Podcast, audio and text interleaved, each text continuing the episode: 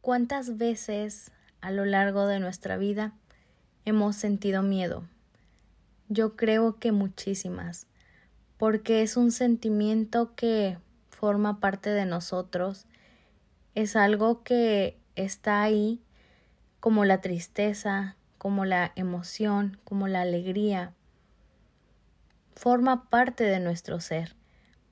Pero sé que vivimos también en una sociedad que nos ha hecho creer que no tenemos por qué demostrarlo, por qué reflejarlo, por qué expresarlo o que las personas se den cuenta que tenemos miedo, así como la vulnerabilidad.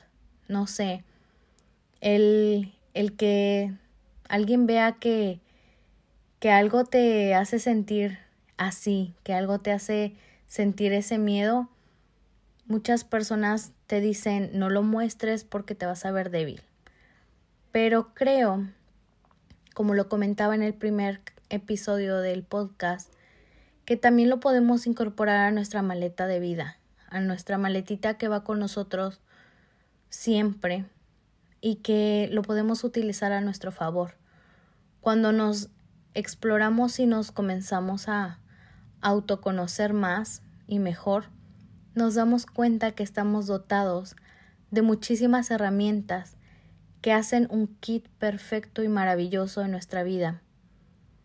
Y que todo ello nos sirve, que todo ello podemos utilizarlo para seguir creciendo personalmente, para tener una visión de la vida mucho más amplia, mejor, más más plena con nosotros mismos, primero que nada, porque como lo dice la frase de Dalai Lama, la paz comienza con la paz interior. Entonces, es un tema que en este episodio me generó muchísimo interés el poder compartir con todas y todos ustedes. Saben que es un gusto enorme, es un privilegio estar aquí en este tiempo que tenemos en comunión, en este tu podcast favorito, La maleta del caracol, Sabes que me encanta que me digas Sol, pero mi nombre es Marisol Solís. Entonces, es un gusto enorme, es un encanto para mí compartir este tiempo. Y retomando el tema del miedo, creo que es algo que nos han hecho ver que no todas las personas lo sienten. Pero desde mi punto de vista, el apoyarme de, de sentir esos nervios en el estómago y de que las manos te suden o de que padezcas a veces de insomnio y estés pensando y pensando y no saques esas ideas de tu mente, sabiendo que pueden ser ideas preciosas, maravillosas, innovadoras, y que las reprimas dentro de ti, siento que es algo que, que no nos, no nos permite sentirnos como en esa plenitud, no nos permite sentirnos a gusto y nos paraliza. Realmente el miedo sí nos paraliza porque estamos pensando más como en las consecuencias negativas de si hiciéramos realidad esos sueños y no en la emoción que nos daría realizar esos sueños. No sé si me explico. Vamos a poner un ejemplo. Quizá estoy pensando en este momento en abrir una cafetería. Quizá es mi sueño. ¿Por qué? Porque estudié un curso de barista, porque me encanta el aroma del café, porque tengo quizá hasta familiares que, que tienen cosechas de, de café y me encantaría abrir una cafetería artesanal. Tengo esa idea dando vueltas en mi mente, tengo esa idea de pensar cómo sería la decoración del lugar, cómo me gustaría que, que se le diera ese ambiente a la cafetería, qué es, la que, qué es lo que la haría especial. Pero también llega ese miedo y me empieza a hablar ahí y me dice, ¿y si nadie llega a tu cafetería y te compra? ¿Y si a nadie le interesa tu producto? Cafés venden en otros lados también. ¿Por qué irían a la tuya? Y comienza ese miedo a tratar de detener nuestros sueños, a tratar de decir no vas a generar algo bueno o las consecuencias no van a ser tan satisfactorias como, como crees que, que pueden ser. Pero si nos detenemos y hacemos esa autoevaluación y tratamos de conocernos mejor y tratamos de ver que las consecuencias. Pueden ser brillantes, pueden ser maravillosas, te puedes expandir. Empiezas también a, a quitarle valor, a quitarle fuerza a ese miedo que, que te está diciendo no lo hagas.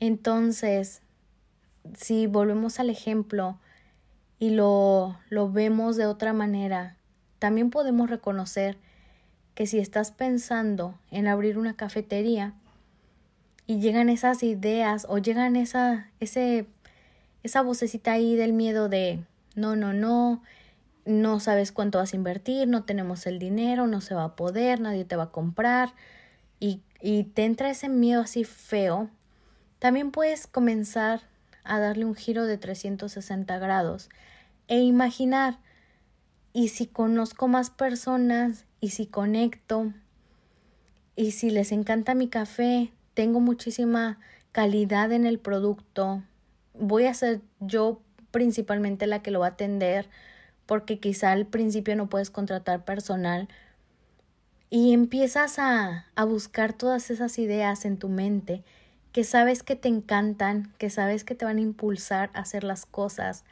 a accionar, porque también eso forma parte quizá de tu propósito de vida. Cuando recibes un gracias de corazón, sabes que estás haciendo las cosas bien sabes que estás empezando a impactar vidas y que no importa si solamente tienes un cliente frecuente. Ese cliente tiene un círculo de, de personas con él que también va a llegar tu producto ahí. Entonces, el miedo ahí va a estar. Recuerda que comenzamos el podcast diciendo que, o comentándoles desde mi persona, que yo también lo llevaría conmigo pero para, para hacerme quizá precavida y a la vez para decirme, ok, vamos a, vamos a tener cuidado, sí, porque es algo nuevo, sí, pero lo vamos a hacer, para decirle también al miedo y mirarlo de frente y decirle, sabes que sí lo voy a lograr, sí puedo, voy a comenzar. Y eso va a ser ese pasito que te va a impulsar a subir al siguiente escalón, al siguiente nivel en tu vida, a querer aprender más, a tener ese deseo nuevamente de conocer, de expandir tu mente y que te va a traer beneficios.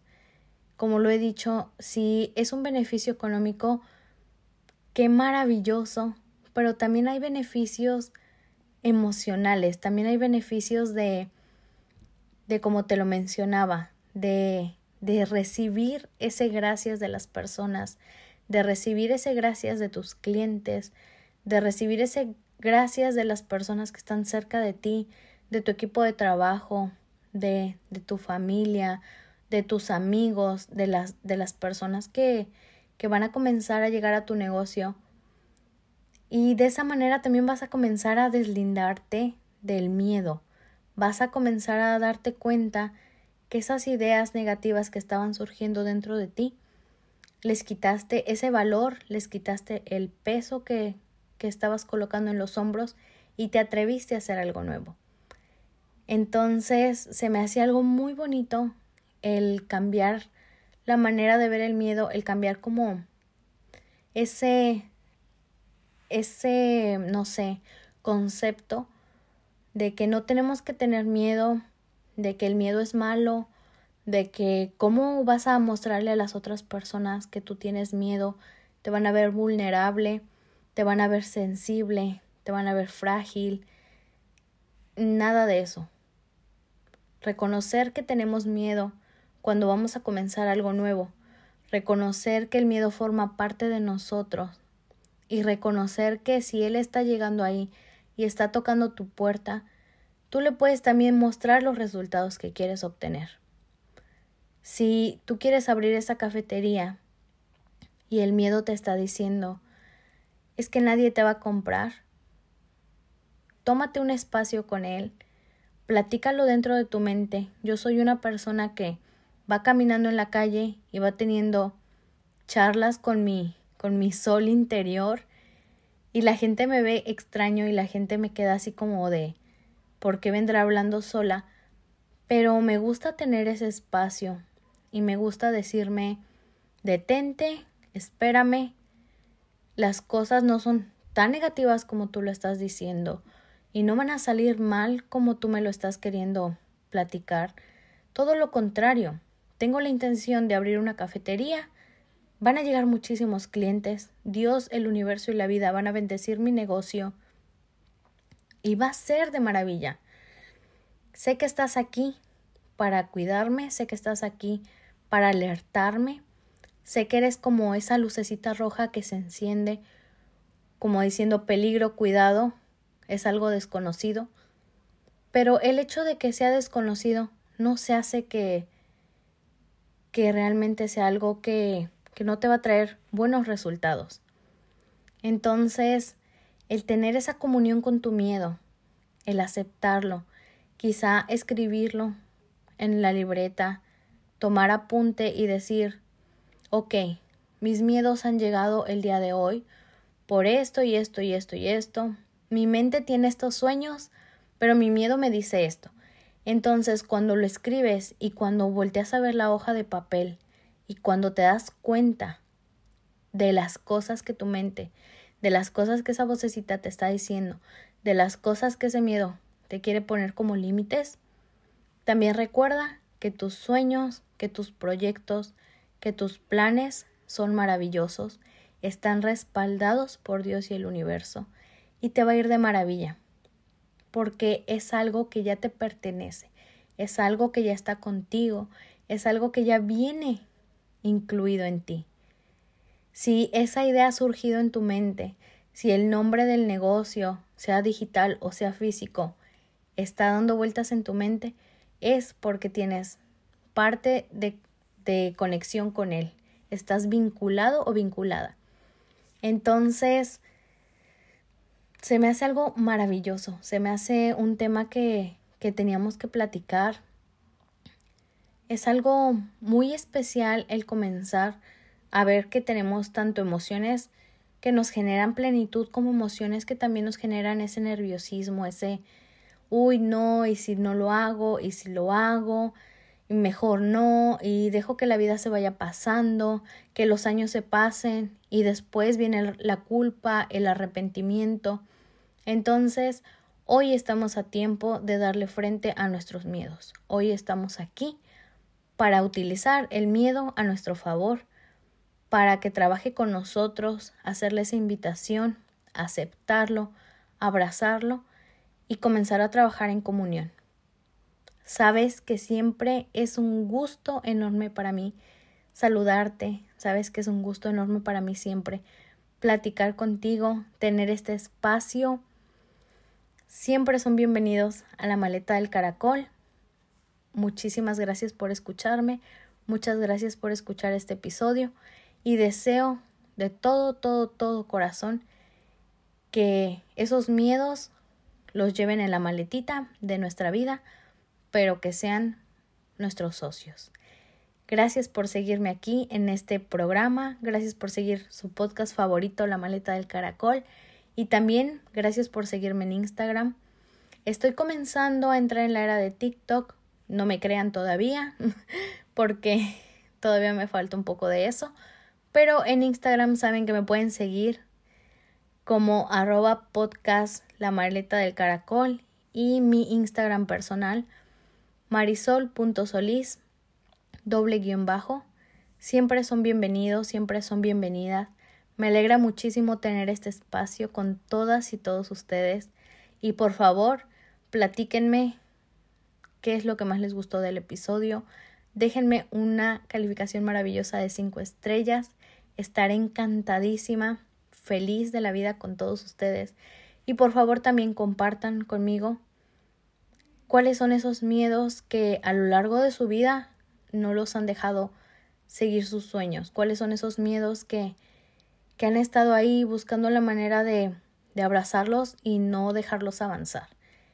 Entonces les deseo un feliz, feliz jueves, que la vida sea maravillosa, no sé qué día vayas a estar escuchando este episodio, pero recuerda que te deseo una feliz mañana, una feliz tarde, una feliz vida. Gracias, gracias por escucharme.